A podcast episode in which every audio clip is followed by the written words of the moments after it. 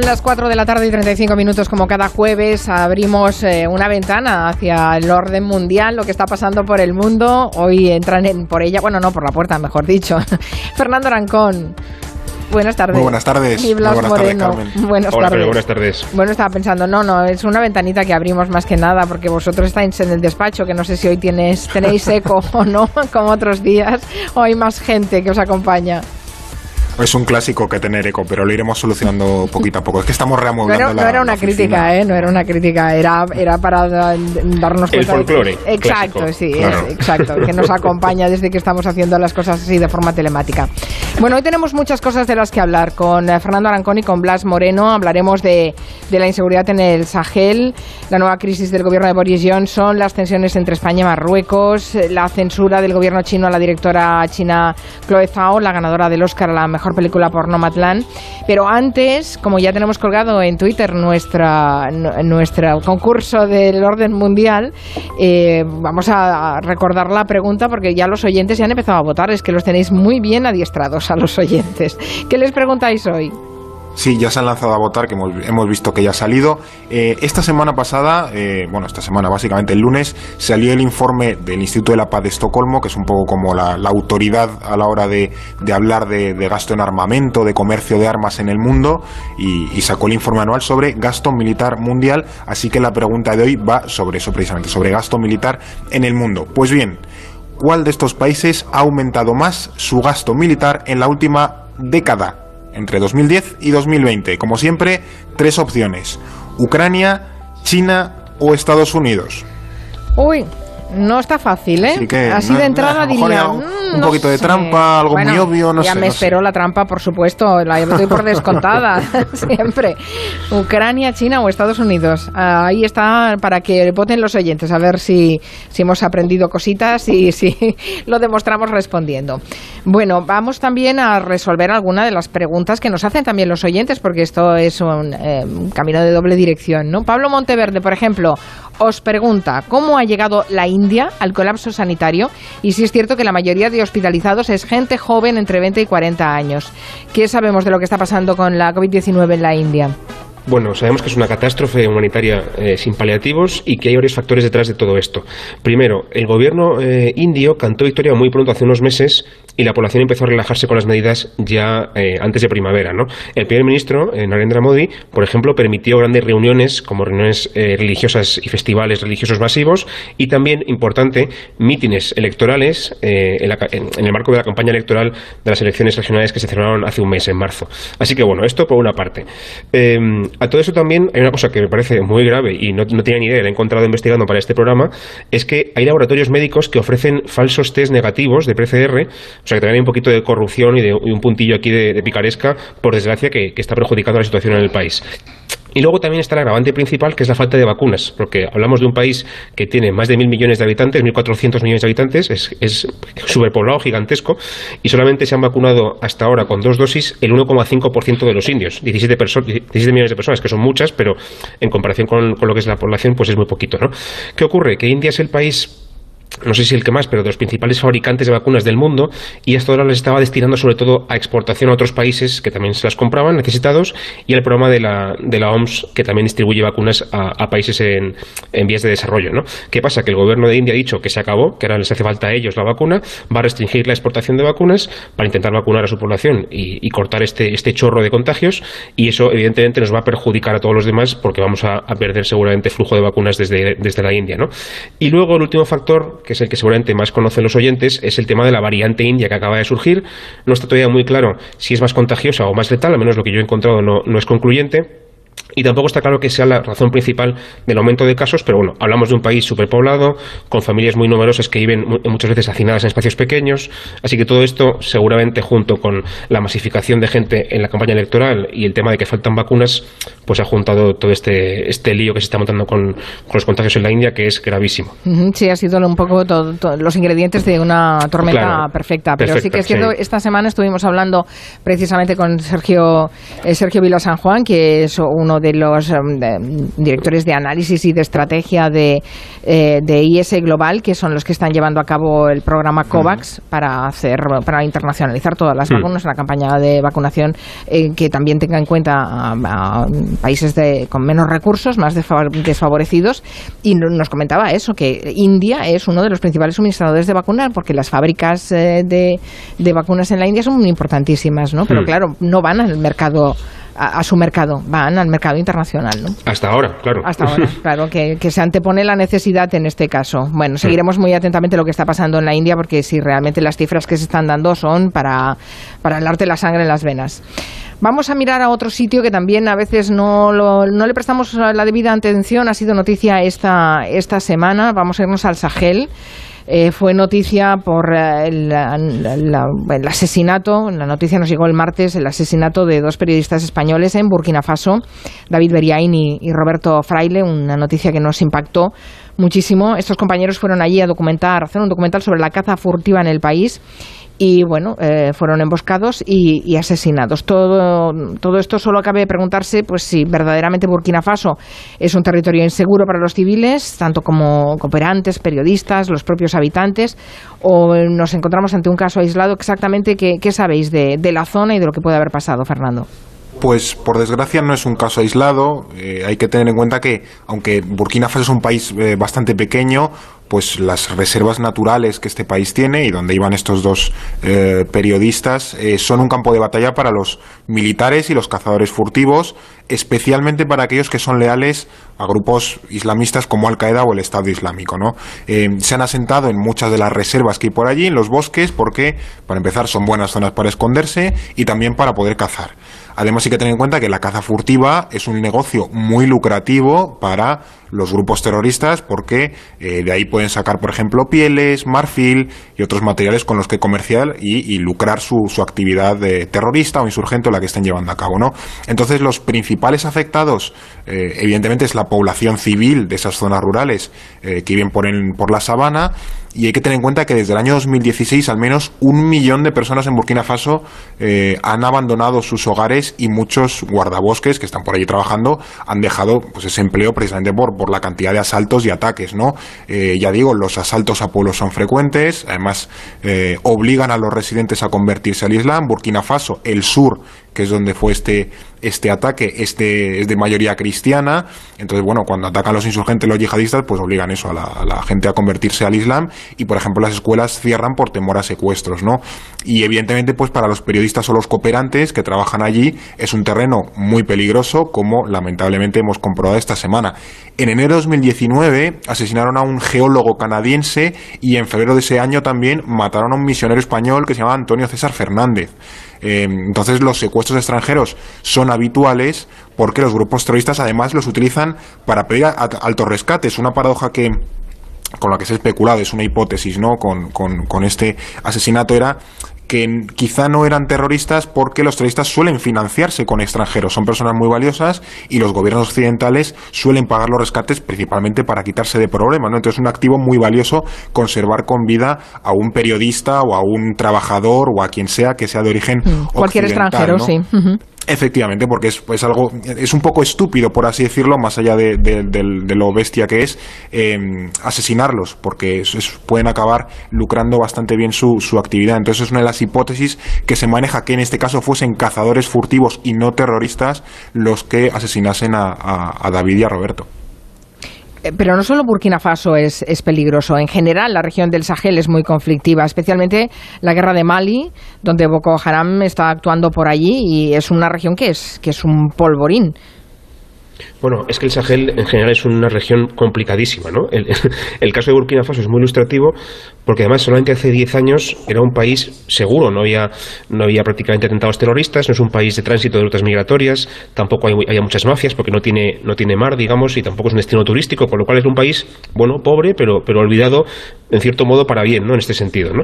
Hasta 2015. En 2015 eh, eh, pierde el poder un dictador que gobernaba el país desde hacía 30 años, que gobernaba con mano de hierro, como cualquier dictador que se precie, y que negociaba con Al-Qaeda para evitar atentados en el país. ¿no?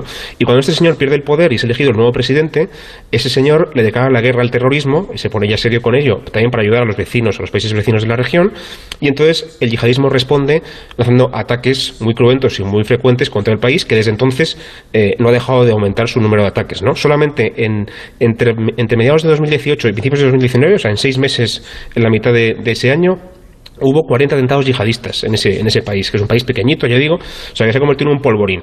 Y el resto de la región, pues no está mejor. Eh, tú comentabas la guerra de Mali, por ejemplo, el sur de Libia, que también está en guerra, Sudán, que tiene varios conflictos regionales, el norte de Nigeria con Boko Haram.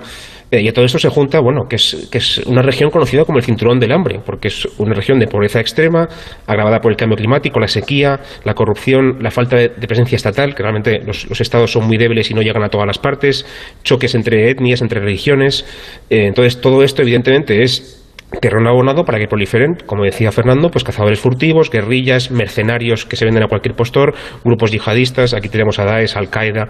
Entonces, bueno, es una región que solamente por detrás de Afganistán es el principal foco eh, mundial, el segundo principal foco mundial de yihadismo, de terrorismo, acaparando, por ciento, en 2020 el 72% de víctimas mortales a nivel mundial en yihadismo. O sea, es brutal lo que está pasando en el Sahel, es una región muy peligrosa y que, bueno, además nos pilla muy cerca por muchas razones, aunque a veces, como tú dices al principio, no le demos atención que quizá merecería. Eh, no sé qué están haciendo los, los gobiernos, eh, si se apoyan entre ellos en la zona, si reciben ayuda internacional. Francia sí que está muy metida, porque, claro, estamos hablando de una zona que que tiene Malí, por ejemplo, es una ex colonia francesa, ¿no? Eh, no sé, a nivel internacional, ¿cómo se están moviendo las fuerzas por ahí? Pues sí, efectivamente, se están implicando buena parte de la comunidad internacional porque los países de la zona, aunque evidentemente lo han intentado, pues no tienen los recursos necesarios y a menudo se ven superados. Por ejemplo, eh, estos gobiernos del Sahel han creado el llamado G5 del Sahel, que es básicamente una organización regional para luchar contra el terrorismo islámico. Lo fundaron en, en el 2014, pues Burkina Faso, Mali, Mauritania, Níger y Chad, que son países vecinos, y tiene como unos 5.000 soldados, que es una cifra prácticamente ridícula para, para la envergadura de territorio que a menudo tienen que cubrir y la cantidad de insurgentes con los que tienen que luchar y son apoyados por la ONU y la Unión Europea y Francia, que además suele estar por allí, pues lo como tú has mencionado, ¿no? En tanto que es colonias, pues Francia eh, siempre ha sido bastante práctica y pragmática defendiendo sus, intereses, ¿no? Entonces eso, París está muy involucrada en la, en la región con la operación eh, Barkhane en el norte de, Mali, en la que, bueno, hace años eh, las fuerzas eh, francesas también mataron en junio de 2020 al líder de, Al-Qaeda en el Magreb Islámico, que se llamaba Abdelmalek Drukdel, y sin embargo la cada vez más tensa relación entre Francia y sus antiguas colonias pues impulsa un sentimiento antifrancés en la región, lo que de hecho Macron ha llegado a plantear reducir los, los efectivos algo que, bueno, aunque sea del interés de los países de la zona, tampoco es que sea demasiado bueno porque ellos no son capaces de contener las, las amenazas, ¿no? Pero bueno, la comunidad internacional sabe perfectamente que un Sahel descontrolado es un, es un peligro para el resto de continentes y áreas, no sea por, por bueno, el descontrol de la violencia, incluso por el, el impacto migratorio que eso puede tener en, en, Europa, ¿no? Y por ejemplo, los, como lo comentaba, el flujo de, de migraciones dentro y fuera de África también se puede ver eh, sacudido porque evidentemente la inseguridad y la violencia empuja a la población local a abandonar sus casas. Lo mencionábamos antes, en claro. Burkina Faso un millón de desplazados solo por esta violencia. Entonces, bueno, los logros no están siendo nada buenos y las intervenciones de este G5 del Sahel y los países europeos y la ONU y tal, pues hacen un poco lo que pueden, pero bueno, creo que poco a poco van eh, ganando los, las células eh, yihadistas, aunque no debemos pensar esto como algo centralizado y superplanificado, sino como algo que la pobreza, el hambre, los conflictos, la violencia, pues impulsan a mucha gente, ¿no? Entonces, bueno, se va a intentar ver un poco cómo se puede eh, ir reduciendo estas cuestiones estructurales, pero la situación evidentemente es muy delicada y lo peor es que poco a poco va permeando a cada vez más países, no, no, no sea una sensación de que, de que esté contenido solo en un sitio, sino que cada vez, y también ayudan las fronteras que son muy porosas en la zona, se va extendiendo más y más. Uh -huh. En fin, vamos a hacer otro repaso por la, eh, con noticias más breves por el resto de cosas que pasan por el mundo. Vamos a mirar a Europa ahora. El acuerdo del Brexit ya está oficialmente aprobado por el Parlamento Europeo, pero a Boris Johnson le ha surgido un nuevo dolor de cabeza provocado precisamente por su polémico asesor e ideólogo del Brexit, Dominic Cummings, que lo ha acusado de corrupción. ¿Qué es lo que ha pasado exactamente de dónde viene esa enemistad repentina que tienen estos dos? Es lo último que necesita Boris Johnson, por cierto, una crisis de gobierno eh, o una crisis de popularidad justo cuando estaba subiendo en las encuestas y la vacunación le va bastante bien. Fíjate que empezó muy bien con el Brexit, luego cayó muchísimo por, por esa crisis que tuvo al principio con la pandemia, que no gestionó muy bien, ha empezado ahora a recuperarse y estaba tranquilo, y entonces llega lo de Cummings y se le fastidia otra vez toda, toda la historia, ¿no? Pero bueno, ¿qué es lo que ha pasado? Bueno, pues este lunes el Daily Mail en Reino Unido ha informado de que en octubre, hace, hace unos meses, cuando el gobierno británico debatía si volviera a poner eh, el país en confinamiento, el primer ministro dijo, y cito textualmente, no más putos confinamientos, con perdón de la palabra, dejad que los cuerpos se amontonen por miles en las calles. Eso fue lo que dijo, se supone, Boris Johnson. ¿no? Entonces, el gobierno acusa a Dominic Cummings, este asesor, de haber filtrado esa información, pero en cualquier caso hay otras fuentes anónimas del gobierno que confirman que Johnson efectivamente dijo eso en los pasillos del edificio presidencial ¿no? de, de, Downing Street. ¿Qué ocurre? Que Cummings que además fue el ideólogo de la campaña del Brexit, una persona muy carismática en el Reino Unido, eh, se convirtió después de esa campaña del Brexit en el asesor estrella de Johnson al principio de su mandato, pero era alguien muy incómodo en el gobierno porque no caía muy bien a los ministros ni tampoco a los funcionarios del gobierno y además no dejaba de, estar salpicado por escándalos. ¿no? Por ejemplo, Johnson tuvo que defenderle hace unos meses cuando se saltó las restricciones del país eh, y se cruzó en media Inglaterra para ir a ver a su familia cuando estaba todo el mundo confinado en sus casas, ¿no? un poco eh, la ley del embudo. ¿no? y al final Johnson le tuvo que acabar despidiendo en noviembre después de que se descubriera un mensaje en el que Cummings básicamente insultaba a la mujer de Johnson, ¿no? a la pareja de Johnson. O sea que la típica relación un poco amor-odio de asesor muy fiel a ti, pero que luego también por otro lado eh, malmete o te genera problemas. ¿no? ¿Qué ocurre? Pues que Cummings ahora, por supuesto, niega ser responsable de la filtración, pero se entiende que le tiene ganas a Johnson porque sí que le ha acusado, por ejemplo, de financiar la renovación de su apartamento privado con donaciones de políticos, ¿no? lo que podría suponer un delito, o al menos es, eh, digamos, eh, significativo de corrupción. ¿no? Entonces, aún es muy pronto para saber cómo va a afectar esto al gobierno, porque las, las filtraciones siguen escalando, siguen saliendo cosas nuevas cada día. Eh, es verdad que creo que si hubiera pasado, por ejemplo, el año pasado en plena crisis de la pandemia, cuando todo estaba mucho peor, habría sido demoledor para Boris Johnson. Ahora mismo está la cosa mejor, por lo que decíamos antes. Las vacunas avanzan muy rápido, ya han empezado a desescalar las restricciones, ya la gente puede ir a, por ejemplo, a los bares, ¿no? que estaban cerrados desde hace mucho tiempo. Y además, como tú decías, el Parlamento Europeo ratificó ayer, o antes de ayer, no me acuerdo, el acuerdo del Brexit. Así que, en cierto modo, Johnson puede decir que su gobierno cumple con lo prometido. Pero vamos, para mí la conclusión que yo saco de esto es, ojito con tener un asesor tan fiel a tu lado al que le confías todo, porque luego si se cabrea contigo, te la puede la puede organizar muy gorda. Bueno, para los que no conocíamos mucho a este, a este, este tipo, a, Dominic Cummings, eh, la verdad es que la, serie que se hizo sobre Brexit, no sé si la habéis visto, mm. eh, una guerra incivil, donde hablaba de la campaña del Brexit, que quedaba muy bien retratado por eh, Benedict Cumberbatch, y, la verdad es que te dibujaba un tipo... Una personalidad muy curiosa, sí, un poco, maquiavélica. Sí. sí, sí, un poco.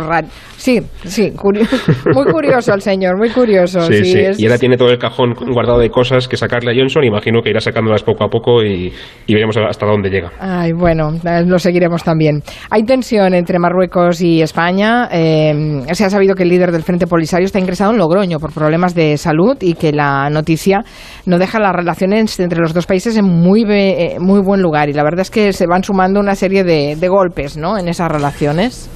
De vez en cuando en España y Marruecos se sueltan algunas así y al rato, si puede, el otro se la devuelve, ¿no? Efectivamente, Brahim Gali, que es el, líder del Frente Polisario, está en Logroño ingresado por problemas de salud. Esto es un, evidentemente, un escándalo para Marruecos porque el Frente Polisario es el movimiento que lucha por la independencia del, del Sáhara Occidental, ex colonia española, y que está hoy controlado de facto por Marruecos. Así que su acogida se interpreta por Marruecos como que España apoya al Frente Polisario y en consecuencia rechaza el control de Marruecos. ¿no? La ministra de Exteriores, que es González Laya, ya ha dicho que acogieron a, Gali por razones humanitarias y que no significa que España en ningún caso haya comenzado a reconocer al Sáhara Occidental como país independiente. Pero bueno, es cierto que el traslado fue un poco clandestino porque intentaron que no trascendiera, lo trajeron a escondidas, le dieron un pasaporte diplomático argelino, en fin, un poco por, por debajo de la mesa, ¿no? Además, también ha sido un escándalo doble porque sobre Gali pesan acusaciones de genocidio, asesinato, torturas y desapariciones que se habrían cometido supuestamente entre el 76 y el 87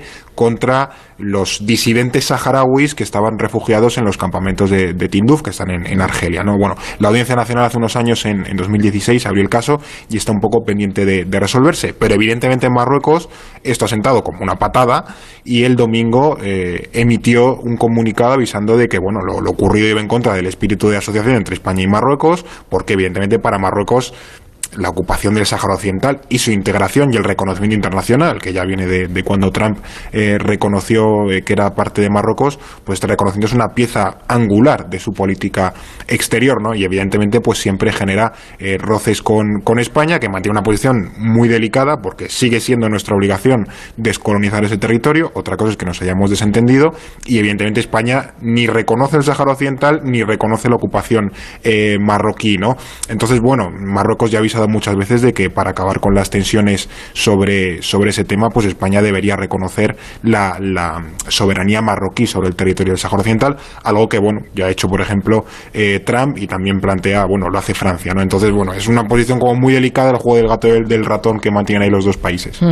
Bueno, vamos a hablar también, aunque sea brevemente, de la directora china Chloe Zhao, que se llevó el premio a la mejor película por Nomadland, eh, que era una, además una de las coproductoras, que en Hollywood es toda una estrella, eh, pero en China Mm, creo que no tienen mucho entusiasmo, no la reciben con gran entusiasmo, ¿no? Bueno, Zhao ha conseguido un hito porque es la primera mujer de origen asiático y la segunda mujer en la historia. Uy, creo que acaba de sonar el timbre de la oficina. Perdonad que, en toda España gajes del directo.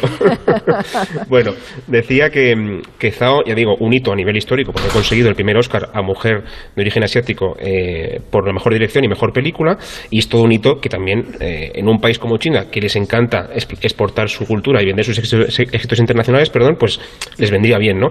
Y sin embargo, a pesar de que eso es un hito a nivel cultural, los principales medios de comunicación chinos, por ejemplo, no se hicieron eco de la noticia y el gobierno censuró las búsquedas relacionadas con ella o con la película en Internet y en redes sociales dentro de China, digamos, ¿no? Y también han llegado incluso a cancelar el estreno de la película en los cines. ¿Qué ocurre?